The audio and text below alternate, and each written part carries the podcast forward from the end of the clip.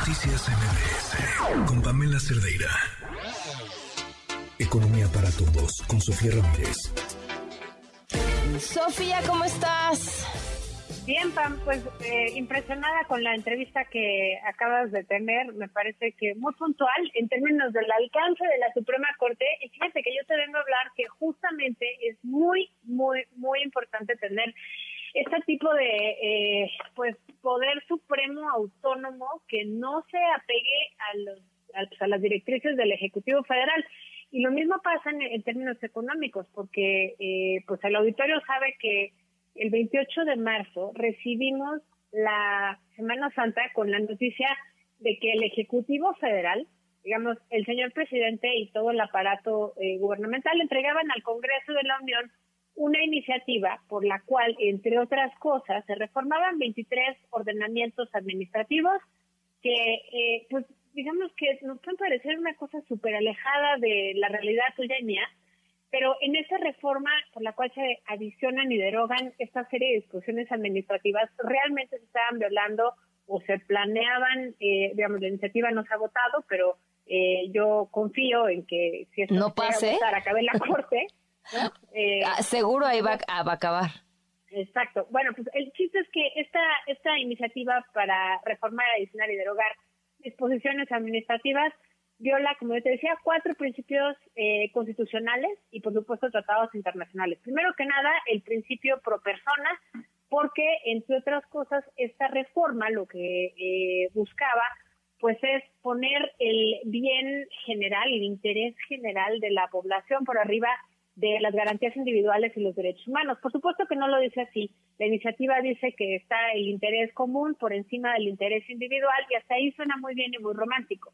El tema es que la Constitución consagrada, eh, la Constitución consagra este tipo de eh, pues lineamientos donde dice que nadie puede despojarte de tus bienes, de tu propiedad, molestarte en tu persona si no hay un fundamento legal y una motivación que permita decir ese fundamento legal le aplica a tu caso pues para que te embarguen o te incauten o te detengan o lo que sea. Entonces, prácticamente están ahí violándose el principio de pro persona, que es justamente esto de las garantías individuales, pero también el principio de legalidad por el cual el Estado mexicano, el gobierno, no puede hacer más que lo que la Constitución dice que puede hacer o las leyes dicen que puede hacer. Digamos que es distinto. Las personas pueden hacer todo lo que no esté prohibido, el gobierno solo puede hacer lo que está estrictamente permitido.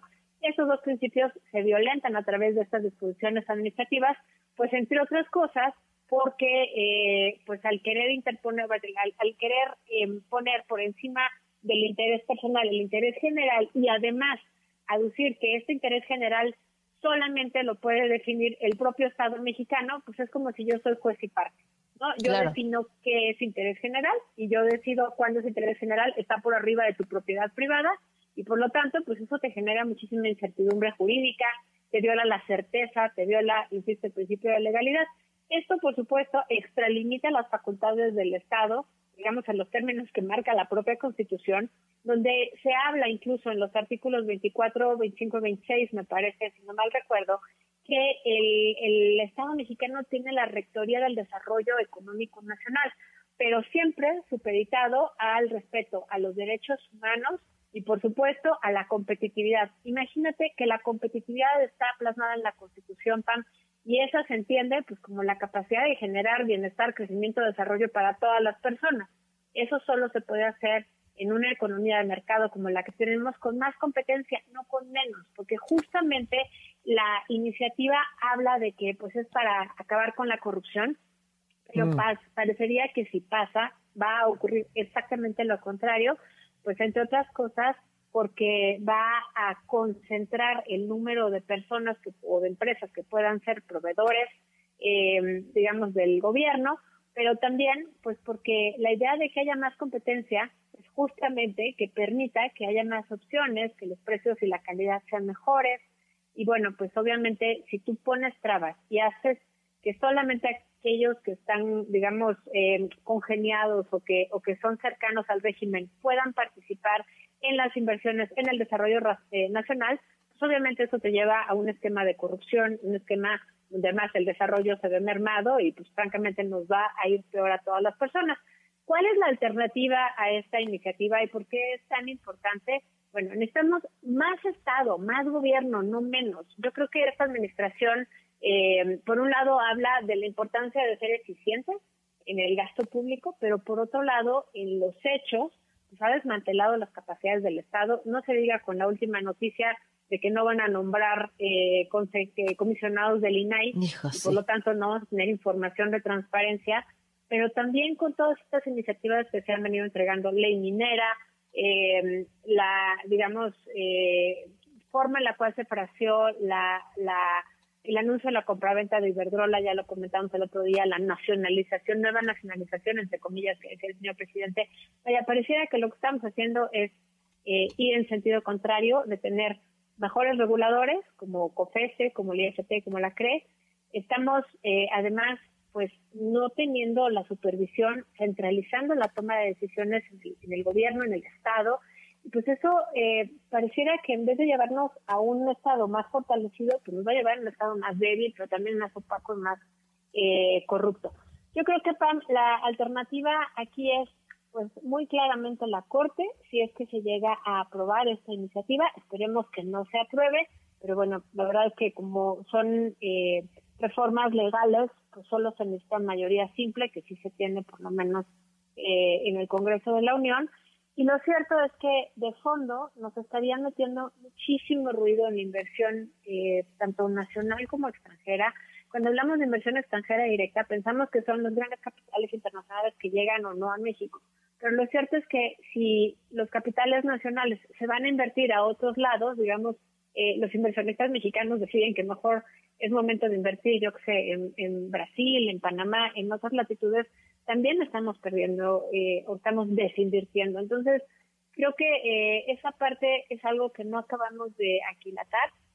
Hay, por supuesto, violaciones eh, si se llegase a aprobar esta, pues este conjunto de reformas administrativas, no solamente a la Constitución, te decía yo, al artículo prácticamente del primero al artículo 26 constitucional estaría, digamos, en conflicto, sino que también estamos hablando de que el TEMEC y los otros 52 acuerdos de comercio internacional y mecanismos de, eh, digamos, cuidado de las inversiones, que pues, obviamente son eh, multilaterales, pues estarían violentando porque justamente entre los, eh, pues, entre las disposiciones que busca tener esta iniciativa están, por ejemplo, que se dictamine ex ante, digamos, antes de que haya un juicio o un panel o cualquier mecanismo de resolución de conflictos, pues se determine con antelación el monto de la indemnización antes de que existan los mecanismos de evaluación de cuánto vale a precio de mercado esa inversión.